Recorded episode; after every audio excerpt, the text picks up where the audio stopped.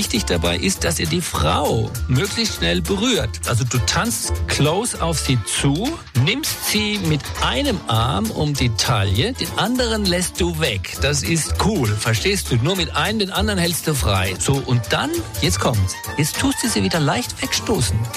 Das ist der Trick. Aber wenn sie dich, sich abdreht, du musst wissen, es hat nichts mit dir zu tun. Das ist normal, dass ihr rausfliegt. Das passiert dem Flirtcoach auch. M94 5 to go. So ist der Eibacker. Na, zum Gleichern. Heute müssen wir über Münchner Clubs sprechen. Wir sind Moritz Batscheller und Cosima Kibi und es geht nicht drum, wie man vielleicht das altbekannte Thema, die alte Leier, man kennt das Clubsterben in München. Nein, es geht um was anderes und zwar wurden die Clubs, die Münchner Clubs gerankt. Sowas ist schon öfter mal passiert, aber so ein Aufschrei wie jetzt gab's glaube ich schon länger nicht mehr. Cosima, wer hat Münchner Clubs gerankt und warum ist das so ein Ding? Also der Matthias Pöhm heißt der Herr, hat ähm, verschiedenste äh, Münchner Clubs gerankt und zwar nicht äh, vielleicht nach Touristenfaktor oder so, sondern nach Flirtfaktor. Also das bedeutet, am Ende vom Tag hat er sie danach gerankt, wie gut Männer da drin Frauen aufreißen können.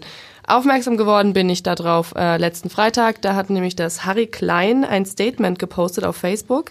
Ähm, darüber, dass sie eben über die äh, Aktivistengruppe von Frauen Dick Forzen. Dick Forzen, ist bayerisch. Genau, bin ich aus Bayern. Genau, von denen sind sie darauf aufmerksam geworden. Ähm, die haben nämlich eine Pressemitteilung ähm, rausgegeben und zwar haben sie darüber informiert, dass es solche Pickup-Artists nennen die sich, die ähm, Bewegung, über die auch der ähm, Matthias Pöhm hier aufklären will in seinen Seminaren. Und die haben eben rausgegeben, dass ähm, sie es nicht so cool finden, dass der Matthias Pöhm damit praktisch Leute dazu ähm, Leuten beibringen möchte, dass sie jede Frau ins Bett kriegen können und zwar egal wie sie aussehen und hier ich zitiere den Willen von Frauen zu brechen und sie mit verschiedenen Formen von Gewalt zu Sex zu nötigen. Das war jetzt von Dick Forzen. Das ja genau. Und äh, nach was nach was für Kategorien rankt dieser komische Typ dann die Clubs? Der rankt nach den unfassbar super Kriterien. Hier, Männerüberschuss zum Beispiel. Wir wollen ja nicht zu viele Männer im Club haben. Hottie-Faktor. Wie viele heiße Girls gibt's denn? Willst du mal weitermachen hier? Punkt 3. Okay. Unnahbarkeitsfaktor, Brüllfaktor, Rückzugsfaktor und Aufreißfaktor. Wow. Ja. Okay, das ist äh, erstmal super weird. Wir müssen uns dem jetzt annähern. Ja. Fangen wir vielleicht einfach an. Ähm, was ist denn ein, ein, ein Pickup-Artist? Ich muss sagen, ich äh, unbescholtenes Landei habe davon mal gehört, da war ich 16 oder 17 und dachte mir, es geht irgendwie um, weiß ich nicht, Auto, so eine Autoshow oder so, Pickups halt. Nee, was ist Pickup-Artist und wer ist vor allem er und, und was ist sein Ding, außer Münchner Clubs zu ranken? Also, äh, ein Pickup-Artist ist im Grunde genommen jemand, der sich darauf spezialisiert, Frauen anzumachen und sie abzuschleppen am Ende vom Tag. Und der Matthias Böhm, der bietet eben Seminare an, bei denen er den äh, unbeholfenen Herren beibringen möchte, wie man denn am besten Frauen anmacht, wie man sie abschleppt. Er selber ist 59, äh, ist Autor bereits von seinem äh, Buch Ich kann euch alle haben.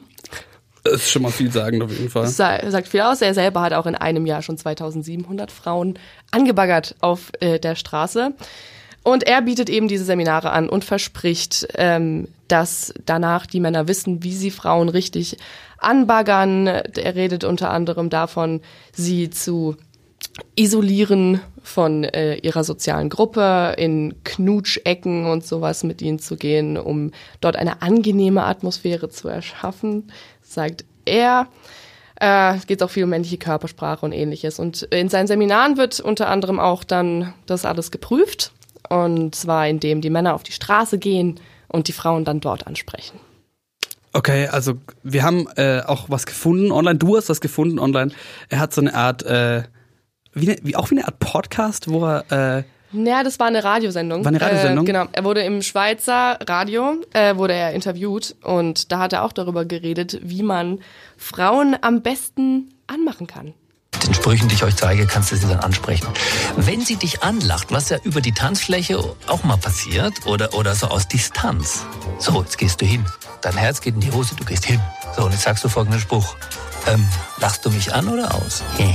und lächeln dabei, das ist wichtig. Du darfst nicht ernst werden. Du musst unbedingt dieses verführerische George Clooney lächeln. George Clooney. Ich muss sagen, mir stellen sich alle Haare am ganzen Körper auf. Ja, nee, klingt doch super, so als Frau besonders. Fühlt man sich. Ja, das, das, ist natürlich, das ist natürlich nochmal ein Punkt, den ich Ja. nicht so nachvollziehen kann wie du, aber auch, also ich finde schon super Ja. eklig. oh. Okay, dann heißt, der hält dann richtige Seminare ab und sagt den Leuten, okay, genau so wie ich das sage, spricht man Frauen. Dann heißt, er vermittelt so sein, sein schmieriges, sexistisches ähm, Weltbild an andere. Ja, genau. Das macht er und das ist äh, äh, auf vielen Ebenen problematisch, aber besonders auch, weil er darüber spricht, in welchem Alter Frauen besonders gut äh, anzusprechen sind. Unter 18 sind sie wieder so unkompliziert und herrlich einfach. Aber diese Teenies, die sind herrlich. Also mit denen kannst du auch in meinem Alter, weißt du, ich bin ja schon über 20. und mit denen kannst du so wunderbar flirten und, und rumschäkern und alles. 25 sind sie am kompliziertesten und um 30 ist es dann wieder okay. Also äh, es spielt wohl das Alter eine Rolle. Okay, wir sprechen hier über einen fast 60-jährigen Mann, Ja. der darüber spricht, minderjährige Mädchen aufzureißen. Ja.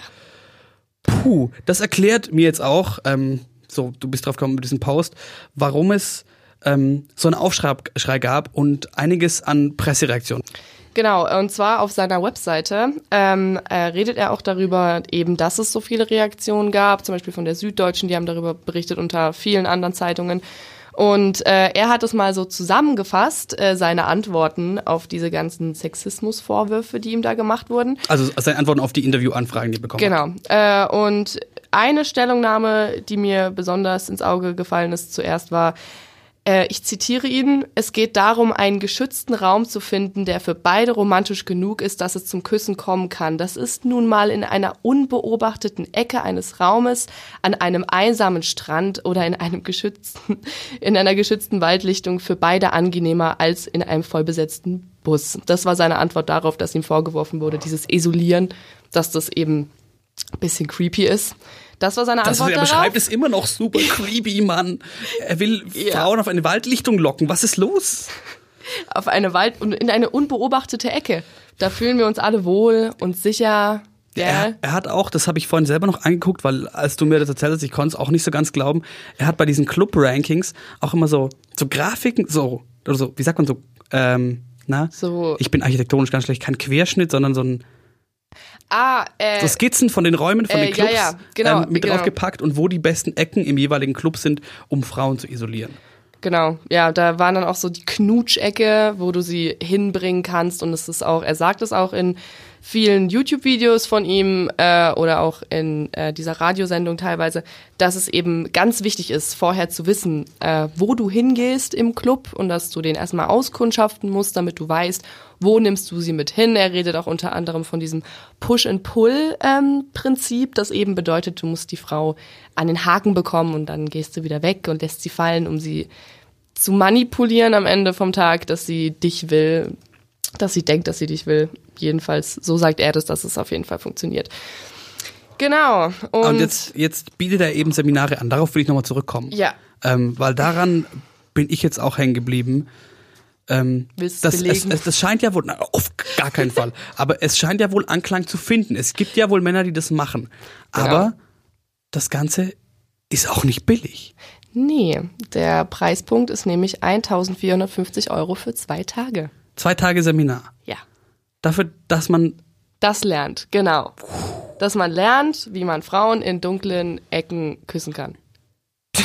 krass. Genau Ganz kurz, also wir wollen hier ja journalistisch sauber arbeiten, aber Ja. ich glaube, kurzes Statement können wir lassen an alle Typen da draußen, egal wie unsicher ihr seid, was ähm, Männer, Frauen ansprechen angeht.